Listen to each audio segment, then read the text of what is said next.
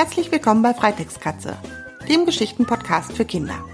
Ich bin Kerstin und ich freue mich, dass du dabei bist.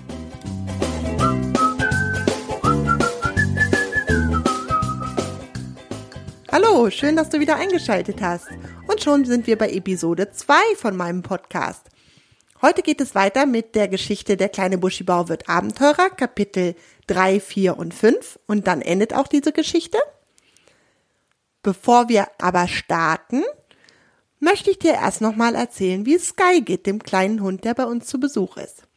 Und zwar hat er sich jetzt hier richtig gut eingelebt, der versteht sich sehr gut mit Banja und dieser Frechdachs, der legt sich sogar jetzt auch in Banjas Körbchen. Banja ist das im Sommer jetzt sowieso viel zu warm, in ihrem Körbchen zu schlafen, weil sie so dickes Fell hat. Die legt sich am liebsten auf die Fliesen oder auf den Holzboden, das ist ihr warm genug.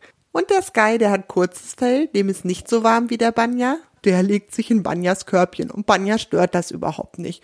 Umso besser, wenn die beiden sich so gut verstehen und das untereinander ausmachen, dann sollen sie das machen. Ja, und da möchte ich dir noch was anderes erzählen. Ich wohne hier ja in Hannover und ganz in der Nähe fließt die Leine. Das ist ein Fluss, der durch Hannover fließt. Und um die Leine herum ist die Leine Masch. Das ist ein Überschwemmungsgebiet. Das heißt, wenn die Leine zu viel Wasser hat, tritt das Wasser über das Ufer und fließt auf die Wiesen drumherum. Und genau das ist heute Nacht geschehen. Ich bin gerade mit meinem einen Sohn mit dem Fahrrad zur Leine gefahren und da ist tatsächlich so viel Wasser übers Ufer getreten, dass alle Wiesen unter Wasser sind. Das sieht aus, als ob eine riesige Seenlandschaft um die Leine herum wäre. Ja, das war ganz lustig an so kleinen Stellen, wo das Wasser sogar über den Weg getreten ist sind mein Sohn und ich einfach durchgefahren. Wir haben uns vorher unsere Schuhe ausgezogen und dann schön barfuß durchs Wasser. Da konnte auch nichts passieren, da war keine starke Strömung. Haben wir nasse Füße bekommen und hat total Spaß gemacht. Unser Lieblingsschwimmbad steht auch leider unter Wasser. Ich hoffe, dass der Schaden da nicht so groß ist. Auf dem Parkplatz von dem Schwimmbad haben mein Sohn und ich auch ein paar Runden gedreht im Wasser, haben nasse Füße bekommen und lustigerweise ist auf dem Parkplatz ein kleiner Fisch neben uns hergeschwommen. Habe ich auch noch nicht gesehen. Ein Fisch auf dem Parkplatz. Auf dem Rückweg sind wir auf so einem etwas erhöht gelegenen Weg gefahren und von dem Weg konnte man auf das Überschwemmungsgebiet äh, gucken. Und da haben wir gesehen, dass da noch eine Kuh war. Aber die Kuh, die stand auf einem Gebiet, das noch trocken war und das auch ein bisschen höher lag. Und dann habe ich eine Frau angesprochen, die dort auch gerade stand und habe gefragt, oh, ist mit der Kuh alles in Ordnung? Und die Frau hat gesagt, ja, die Bauersfamilie war schon da. Guck mal, da liegt Heu für die Kuh und der kann nichts passieren, weil das Gebiet, auf dem die steht, hoch genug liegt. Das war auch lustig, mal eine Kuh zu sehen, die da eingeschlossen auf einer Insel mitten im Überschwemmungsgebiet steht. Aber wie gesagt, der Kuh ging's gut und sie war versorgt und die, die Bauern, die haben auch immer nach ihr geschaut. Hier ist immer was los. Überschwemmung mitten im Sommer. Jetzt möchte ich dir aber die Geschichte weiter vorlesen. Kannst du dich noch dran erinnern, was mit dem kleinen Buschibau passiert ist? Der kleine Buschibau, der ist doch durch die Toilettenschüssel gefallen. Die war ja kaputt, weil der Onkel Erwin sich darauf gesetzt hat. Und dann ist der kleine Buschibau den Vulkan runtergekullert. Und jetzt erzähle ich dir, wie es weitergeht, nachdem er da runtergekullert ist. Kapitel 3 Der Weg ins Dorf Wie ein Kugelblitz schießt der kleine Buschibau über das Geröll dahin und prallt am Fuße des Vulkans auf einen Stein, der wie eine Rampe geformt ist. Theo fliegt in hohem Bogen durch die Luft und landet plumps im umgeschlagenen Hosenbein des Professors. Der merkt das überhaupt nicht, denn ein Kinderbuschibau ist nur so groß wie eine Babymaus, klitzeklein. Nachdem sich Theo von dem ersten Schreck erholt hat, späht er vorsichtig über den Rand des Hosenumschlags. Der Professor ist gerade stehen geblieben und sucht mit dem Fernglas den Vulkan ab. Da ist nichts mehr, das muss eine Lichtreflexion.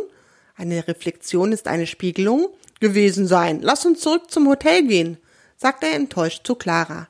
Mit einem Ruck dreht sich der Professor um und marschiert Richtung Dorf. Durch den Ruck plumpst Theo zurück ins umgeschlagene Hosenbein.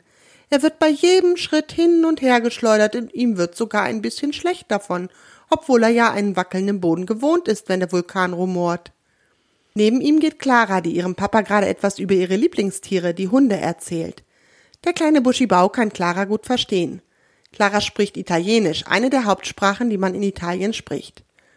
Da der kleine Buschibau wie Clara auch in Italien lebt, oder besser gesagt in einem italienischen Vulkan, spricht er auch Italienisch mit dem typischen Buschibau-Dialekt. Das bedeutet, er kann die Buschibaus aus der ganzen Welt verstehen, weil sie zwar alle die eigene Landessprache sprechen, aber mit dem Buschibau-Dialekt. Der Satz Woher kommst du? klingt im Buschibau-Dialekt folgendermaßen. Woher Grunzel kommst Tranunzel du Kravu? Im Buschibau-Dialekt werden also einfach Wörter aus der Buschibau-Sprache an die normale Landessprache rangehängt. Weil Theo dadurch Clara gut versteht, lauscht er ihr ganz gespannt. Er ist sehr erstaunt darüber, dass Clara auch Hunde kennt, wo die doch höchstens einen Zentimeter groß sind. Der kleine Buschibau denkt natürlich, dass alle Hunde nur einen Zentimeter groß sind, so groß wie sein Wauwau in der Wohnhöhle. Er ahnt ja nicht, dass Hunde eigentlich riesengroß sind, und er ahnt auch nicht, dass er bald Bekanntschaft mit einem machen wird. Als es schon langsam dämmerig wird, erreichen der Professor und Clara ihr Hotel und gehen in ihr Zimmer. Müde zieht sich der Botaniker seine Hose aus und hängt sie über den Stuhl. Dann ziehen Clara und er ihre Schlafanzüge an und gehen ins Bett. Und jetzt geht's weiter mit Kapitel 4 im Hotel. Leise Schnarchen klingt von dem Bett des Professors rüber zum kleinen Buschibau. Fast fallen Theo auch vor Müdigkeit seine kleinen steinfarbenen Äuglein zu. Allerdings muss er immer noch dringend pipi. Du erinnerst dich bestimmt noch, dass er eigentlich nach Onkel Erwin aufs Klo wollte, aber dann ja das Abenteuer seinen Lauf genommen hat. So richtig nach Abenteuer ist dem kleinen Buschibau auch nicht mehr zumute. Seine Nase hat schon fast wieder die normale Farbe Steingrau angenommen. Ein Zeichen dafür, dass er jetzt eigentlich nach Hause sollte. Aber wie soll er da nur hinkommen? Erst einmal muss er sich aber eine Toilette suchen. Leise klettert Theo aus dem Hosenbein und schaut sich im Hotelzimmer um. Das sieht aber alles komisch aus. Das Zimmer ist eckig, der Tisch und der Stuhl sind eckig und auch das Bett ist eckig. In einer Buschibau-Wohnhöhle hingegen ist alles rund. Die Höhle selber hat eine kuppelförmige Decke, der Tisch ist ein großer, runder Stein mit einer flachen Oberfläche und die Stühle sind etwas kleinere, runde Steine. Selbst das Bett ist ein runder, glatt geschmirgelter und oben flacher Stein, der sich angenehm anfühlt. Wenn einem Buschibau kalt ist, legt er einfach einen glühenden Stein unter sein Bett, der seinen Bettstein erwärmt. So fühlt es sich an, als schliefe man auf einer Wärmflasche. Als sich der kleine Buschibau so umsieht, entdeckt er außer der Tür noch eine zweite Öffnung. Theo weiß nicht, dass das ein Fenster ist, denn Wohnhöhlen haben keine Fenster. Die einzige Öffnung, die eine Wohnhöhle außer den Türen hat, ist die Kloschüssel. Also geht Theo davon aus, dass das weit geöffnete Hotelzimmerfenster eine Toilette sein muss. Aber wie soll er da hochkommen? Wie du ja schon weißt, können Buschibaus nicht gut klettern, aber sie können sehr gut graben. Und so ein Mauerstein von einem Haus ist für einen Buschibau auch nicht sonderlich hart. Taps, taps, taps, schon ist Theo neben dem geöffneten Fenster angekommen und fängt an zu graben. Er muss dabei sehr leise sein, damit Clara und ihr Papa nicht aufwachen. Hört er auf einmal ganz laut, aber es ist nur der Professor, der einen tiefen Schnarcher getan hat. Endlich endet der Gang am Fensterbrett und erleichtert hockt sich Theo aufs Fensterbrett, so dass sein Po über dem Abgrund hängt und macht endlich Pipi. He, was soll das? ertönt es plötzlich unter ihm. Erschrocken schaut der kleine Buschibau in die Tiefe. Eine sprechende Kloschüssel hat er noch nie erlebt. Draußen ist es stockdunkel, aber da Bushibaus ja in dunklen Vulkanen wohnen, können sie bei Dunkelheit gut sehen. Unter dem kleinen Buschibau steht ein Monster von Wauwau. Für uns Menschen allerdings eher ein kleiner Mischlingshund. Für Theo aber ein Riesenhund. Warum pinkelst du mir auf den Kopf? bellt der Mischling Theo an. Äh, tut mir leid, antwortet Theo. Aber warum stellst du dich auch unter die Kloschüssel? Was bist du denn für einer, dass du ein Fenster nicht von einer Kloschüssel unterscheiden kannst? Ein Fenster ist zum Rausschauen. Gibt es das bei euch etwa nicht? Nein, der kleine Buschibau klingt, als hätte er Heimweh. In unseren Wohnhöhlen gibt es keine Fenster. Weißt du, ich wohne in einem Vulkan. Ich würde auch jetzt gerne wieder nach Hause, aber ich weiß nicht, wie ich da hinkommen soll. Erstaunt blickt der Hund Theo an. In einem Vulkan? In dem gleich neben dem Dorf? Mann, oh Mann, dass ich so etwas mal erlebe. Hüpf mal runter auf mein Fell, dann bring ich dich hin. Das Hotelzimmer liegt glücklicherweise nur im ersten Stock, aber für so einen kleinen Buschibau ist das ganz schön hoch. Mutig schließt Theo seine Augen und springt. Einen Moment lang segelt er wie ein Käfer durch die Luft, dann landet er weich auf dem Fell des Hundes, das genau die gleiche Farbe hat wie das Fell von Theo. Ich heiße übrigens Waldi, brummt der Hund. Und ich heiße Theo und bin ein Buschibau. Na gut, Theo, dann wollen wir mal. sagt Waldi und zockelt los. Von Waldis Rücken aus kann Theo viel besser sehen als aus dem Hosenbein von dem Professor. Und da Theo dieselbe graue Farbe hat wie Waldi, kann man ihn auch gar nicht erkennen. Oh, staunt er, als er all die bunten Laden- und Restaurantfenster erblickt. Seine Nase färbt sich schon langsam wieder grün, so aufregend findet er alles. Schnell vergräbt Theo seine Nase im Fell von Waldi, damit er nicht wieder entdeckt wird. Und als er so schön eingekuschelt im Fell liegt, fallen ihm die Äuglein zu.